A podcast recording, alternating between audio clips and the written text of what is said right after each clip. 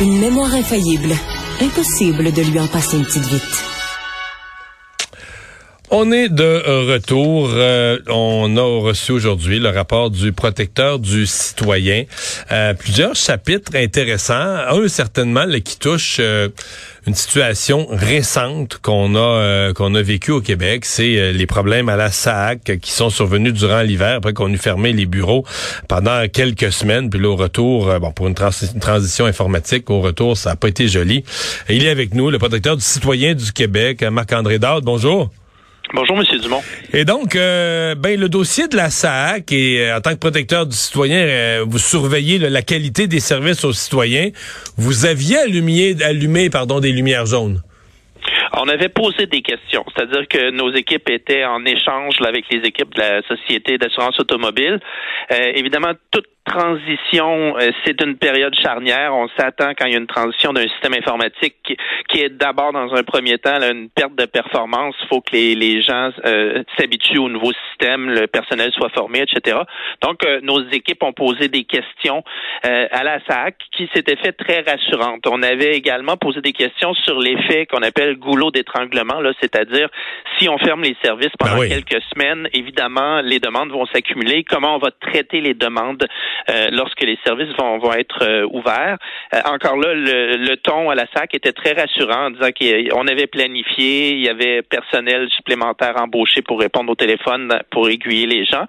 Et je pense que en bout de piste, ben, la SAC a, sous-estimé l'impact du goulot d'étranglement et puis a surestimé aussi, je dirais, l'appétit des, des citoyens et citoyennes d'aller vers le système SAC Click alors qu'il y avait des difficultés d'accès au système, puis des difficultés pour créer son profil avec euh, le service d'authentification gouvernementale au début.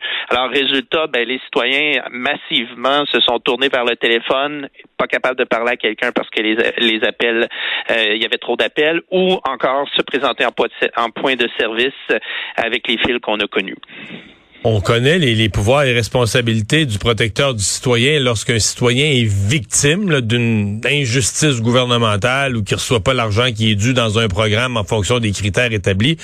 Mais dans le cas que vous nous décrivez, lorsque c'est en prévention, là, euh, mon souvenir, c'est que c'est assez limité les pouvoirs du protecteur. Là, vous me dites à moi aujourd'hui, nous avons posé des questions, etc. Euh, le pouvoir du protecteur du citoyen est lequel là, quand vous on est a, on est a priori là, une situation n'est pas encore arrivé. Vous ben, craignez. Vous avez tout à fait raison. Vous avez tout à fait raison. C'est un, on agissait en prévention, en échange, mais notre réelle action, elle a été une fois que les problèmes sont survenus. On a eu des pics de plaintes. Euh, naturellement, les citoyens se sont, sont venus se plaindre à nous des, de, la difficulté d'avoir accès aux services de la SAC et on est intervenu dans plusieurs situations. Alors, ce qu'on relate dans notre rapport annuel, c'est des situations de, de, de citoyens qui n'ont pas été capables d'avoir accès aux services de la SAC et on a agi pour eux, on, s'est assuré que la SAC leur donne les services auxquels ils avaient droit. Puis euh, les, situations sont multiples euh, sur, des questions de certificats d'immatriculation, sur des certificats de photos qui s'étaient perdues entre l'ancien et le nouveau système. Donc, on agissait plus à ce moment-là une fois la situation hmm. problématique en réglant les situations. On a eu des pics, là, je dirais, d'environ une cinquantaine de plaintes par mois à traiter euh, hmm. avec la SAC. Eh, est-ce que, euh, je pose la question, est-ce que la SAC est un client régulier du, parce que le protecteur du citoyen, vous savez, des ministères ou des organismes qui sont, qui a toujours beaucoup de plaintes. Est-ce que la SAC en génère autant en année normale? Ben, en fait, non, il y a eu euh, il y a eu plus de plaintes que d'habitude. Évidemment, les les, euh, les organismes qui donnent des services à des grands volumes sont susceptibles de, de générer plus de plaintes. Par exemple, Revenu Québec, la SAC, c'est un bel exemple. Alors, on est habitué de travailler, de collaborer à la SAC pour régler les insatisfactions des citoyens, mais là, c'était une situation euh, exceptionnelle, je vais je vais dire ça comme ça.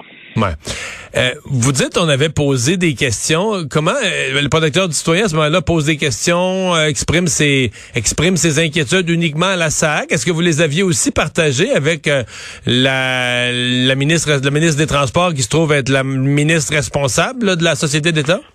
Non, ça s'est fait vraiment au niveau des équipes de travail. Euh, dans le fond, euh, les équipes échangent régulièrement les équipes aux protecteurs avec les équipes de la SAC. Donc, c'est pas monté au niveau de discussion politique.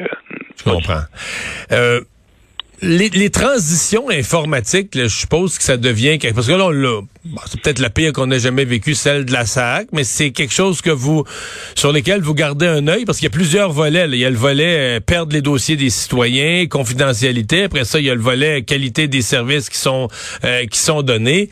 Les transitions informatiques sont devenues des espèces de, de, de moments où le public regarde ça avec inquiétude. Là. Ben, vous avez raison. Puis euh, là, ça a été très fort dans le cas de la SAC, mais on avait vécu avec d'autres organismes dans le passé des transitions. On observe que c'est toujours une période à risque parce que nécessairement, une transition de système informatique, je le disais en début d'entrevue, ça va amener une baisse de performance dans le premier temps. Il faut former le personnel. Euh, on n'est pas habitué avec le nouveau système. Donc, il faut bien planifier le fait que pendant quelques semaines, on va être moins performant euh, et qu'on va reprendre le rythme de croisière. Ça va peut-être aussi générer plus d'appels. Donc, est-ce qu'on va avoir des personnes qui vont être disponibles pour répondre en temps, en temps euh, acceptable aux citoyens au téléphone? Donc, euh, oui, et, et, je pense que c'est une leçon pour les prochaines administrations qui vont avoir à gérer des transitions informatiques parce que, évidemment, le développement de services en ligne, on, on est pour ça. C'est une façon euh, d'améliorer l'accès aux services en autant qu'on développe les services numériques d'une façon la plus inclusive possible, avec des systèmes qui soient simples à utiliser, euh, que les citoyens de toutes conditions puissent euh, naviguer dans le système. donc, ça, c'est vraiment très important dans le développement des services numériques. Votre rapport, euh, je sors de la SAC, là, on a fait le tour. Votre rapport incluait quand même une espèce de rapport d'enquête sur une situation qui a un peu plus d'âge, là, faut remonter plus loin dans le temps, euh, qui avait fait la manchette à quelques reprises. Là. Je parle de la façon dont, à la Sûreté du Québec, on procédait avec sérieux euh, aux, promotions. quand on faisait des, des concours pour des promotions, en québécois, on dirait, c'est arrangé avec le gars des vues. Là. On choisissait quelqu'un, ensuite on s'arrangeait pour que le processus le fasse s'aboutir sa chaise qu'on voulait. Euh, vos conclusions sont quand même sévères aujourd'hui? Ben, en fait, oui. Euh, donc, euh, on a enquêté et puis on nomme l'organisme dans ce cas-ci parce que l'organisme a reconnu lui-même sur la place publique que qu'on enquêtait. Euh, donc, on, nomme l'organisme. C'est l'organisme qui est visé. Il n'y a pas de personnes qui sont nommément visées. C'est vraiment l'organisme parce que sur plusieurs années, c'était des pratiques généralisées. Là, on parle de la nomination des officiers, donc des gestionnaires, des pratiques qui, qui s'écartaient de façon marquée des bonnes pratiques en matière de ressources humaines. Euh, à quoi ça ressemblait? Ben, ça ressemblait qu'on va privilégier euh, de nommer quelqu'un à l'intérim d'un poste euh, pour une période de temps assez longue, donc plusieurs mois à l'intérim. Alors, évidemment, quand on nomme quelqu'un à l'intérim, par exemple, plus qu'un an, mais ben, vous donnez à cette personne-là un net avantage quand on ouvre le poste par la suite. Et euh, plusieurs témoins, dans le cadre de nos enquêtes, de notre enquête, sont venus confirmer que euh, ils avaient été incités à ne pas poser leur candidature sur certains postes ou à retirer leur candidature sur certains postes, alors qu'on leur disait, ben ce poste-là, il n'était pas destiné, donc ça donne rien d'appliquer.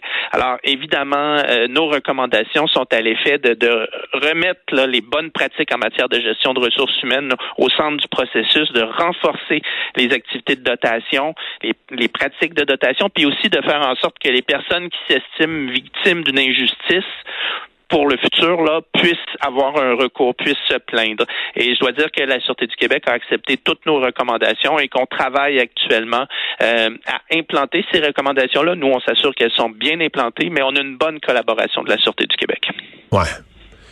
Parce que c'est pas joli, joli là, du point de vue du public quand ceux qui sont censés faire respecter la loi, entre eux autres, quand ils se donnent des jobs et des promotions, ils respectent pas les les procédures précises et, ils les contournent.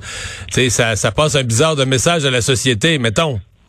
Mais c'est pour ça, je pense que l'enquête qu'on a fait vise à renforcer l'intégrité publique, donc éviter que les situations se reproduisent, puis s'assurer que pour l'avenir, on, respecte les bonnes pratiques en matière de gestion des ressources humaines. On est toujours en suivi d'implantation, donc euh, le dossier n'est pas fermé. On va continuer à travailler avec euh, la Sûreté du Québec au cours des prochains mois.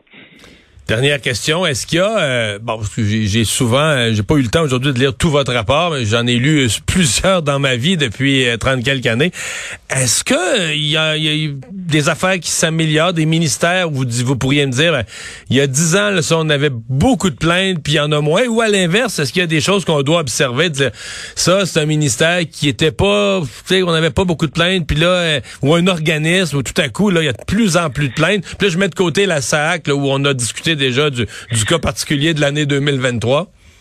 Euh, je vais être assez spécifique, mais je vais vous parler d'un bon coup parce qu'on a décidé cette année de souligner un bon coup d'un organisme public. Euh, c'est la financière agricole. On recevait des plaintes euh, de certains agriculteurs qui expliquaient, qui explaignaient que ne comprenaient pas les calculs euh, de parce que c'est la financière agricole gère notamment des, des programmes d'assurance pour les agriculteurs. Donc les, les, les agriculteurs disaient ben on comprend pas comment les, les, les, les qu'on reçoit est calculé.